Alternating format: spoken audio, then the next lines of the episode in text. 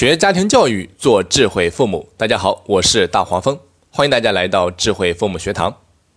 在上一堂课，咱们讲到了孩子上课不敢提问的五种原因当中的前三种，他们分别是死要面子、玻璃心和内向自卑。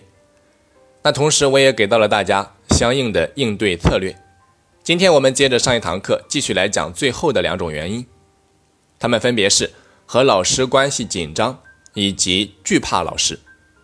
那如果你还没有听过上一堂课，我建议你先回听一下，确保学习的完整性和系统性。好的，那假如说你的孩子是因为和老师关系紧张，或者说害怕老师而不敢提问，作为家长该怎么办呢？咱们首先来看，如果你的孩子害怕老师，你该怎么办？请各位家长记住，当遇到这种问题的时候，你首先要看看自己孩子是什么样的性格。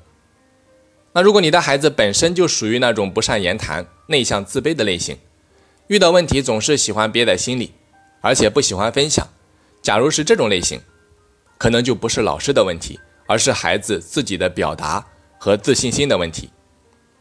这个时候，我们就可以把它列入到我们在上一堂课讲到的第三种情况。那如果有需要的话，你可以去回听一下。其实我建议大家呀，不管你跟着哪一个老师学习。你都要反复的去听他的每一堂课。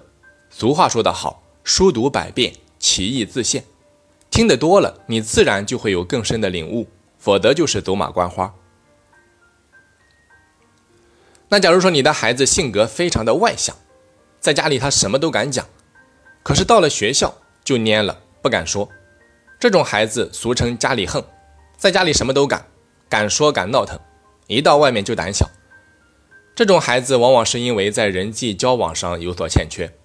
如果是这种情况，家长可以找老师聊一聊。你可以向老师说明情况，然后看看能不能让老师在班级里面多给孩子一些表现的机会，或者说说话的机会，借此来提升一下，或者说培养一下孩子的自信心。当然，我也建议家长多带着孩子去参加一些相关主题的活动。你比如说演讲与口才培训、小主持人培训。冬令营、夏令营等等都可以，这些都可以培养孩子的人际交往能力和语言表达能力。那说到冬令营啊，一年一度的寒假马上又要来了。在今年寒假，我们面向全国，针对九到十六岁的孩子，举办了一场青少年领袖力演说力冬令营，主要是培养孩子的组织领导能力以及演讲与表达能力。那有兴趣的家长，你可以添加微信四二二。六八零八三四，然后发送“冬令营”三个字，就可以进行咨询和报名了。好的，咱们继续。那还有一种情况，可能是老师的问题，因为老师平时要管理很多孩子，所以大部分的老师还是比较喜欢对他言听计从的孩子。如果孩子总是和老师唱反调，步调不统一，喜欢出风头，往往会遭到老师的呵斥，久而久之就会非常怕老师。甚至会出现我们讲到的第五种情况，和老师关系非常紧张的局面，孩子在心里面会非常的排斥和抵触老师。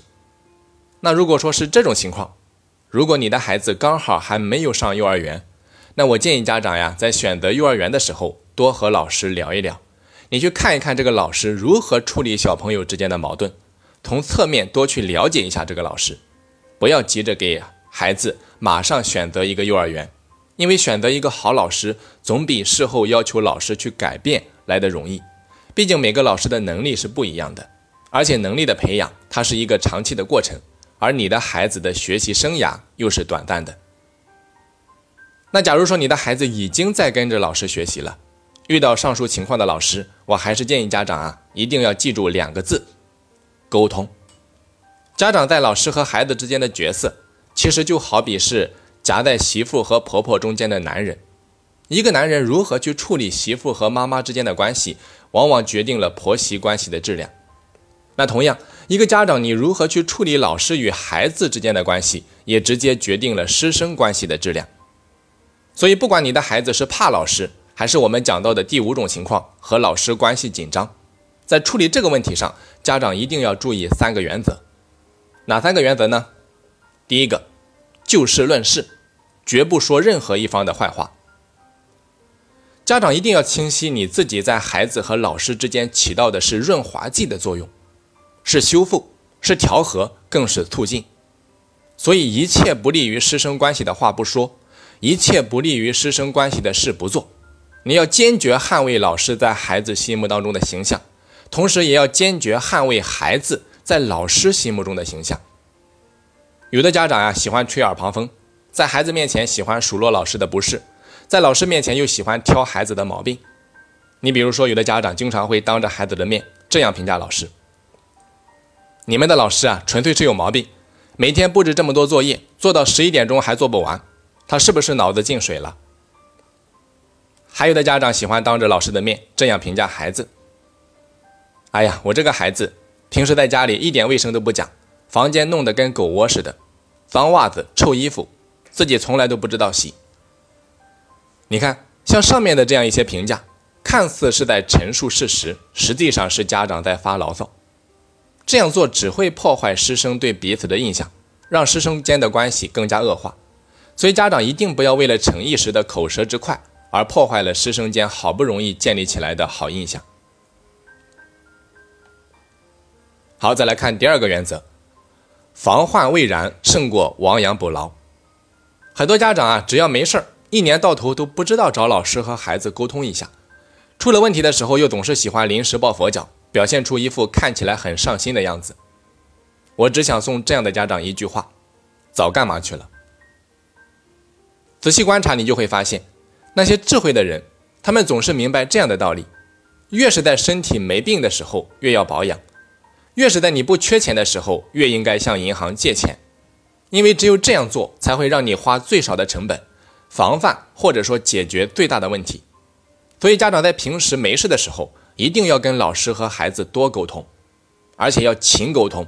只有这个样子，你才能够及早的发现一些苗头，将问题消灭在萌芽之内。这是我给到大家的第二个原则：防患未然胜过亡羊补牢。再来看第三个原则：当着一方多说另一方的好话。我来举一个例子，你比如说今年教师节的当天零点零分，我收到一条微信，是一个妈妈发来的。她说孩子在头天晚上就提前定好了闹钟，并且编辑好了信息，一定要在第一时间第一个向我说一声教师节快乐。看完之后我特别的感动，一下子就对这个孩子有了更好的印象。所以说，一个真正懂得处理关系的家长，一定会当着一方说另一方的好话，而不是拆台。因此，第三个建议也是非常重要，当着一方多说另一方的好话。好的，那讲到这里呀，三个原则就全部讲完了。最后我再强调一点，如果你的孩子和某一个老师关系紧张，在处理这个问题之前，家长首先应该自问一下：那我作为中间的一方，在面对这个问题的时候，以上的三个原则我是否做的足够到位？有则改之，无则加勉。好的，今天的课程讲到这里就全部结束了。在课程最后，向大家快速的公布一个消息。那我们二零一七年最后的一期关于如何快速提升孩子记忆力的课程，招生即将结束。那如果你的孩子学习的知识点特别多，记忆的速度特别慢，你想帮助孩子改善一下现有的状况，又或者说你想让孩子的记忆力更上一层楼，都可以添加微信四二二六八零八三四，然后发送“记忆力”三个字。就可以进行咨询和报名了。那同样，我们的第二季的电子书的预售也即将结束。如果有需要的家长，同样可以发送“电子书”三个字进行了解。好的，今天就到这里，我是大黄蜂，咱们下期再见。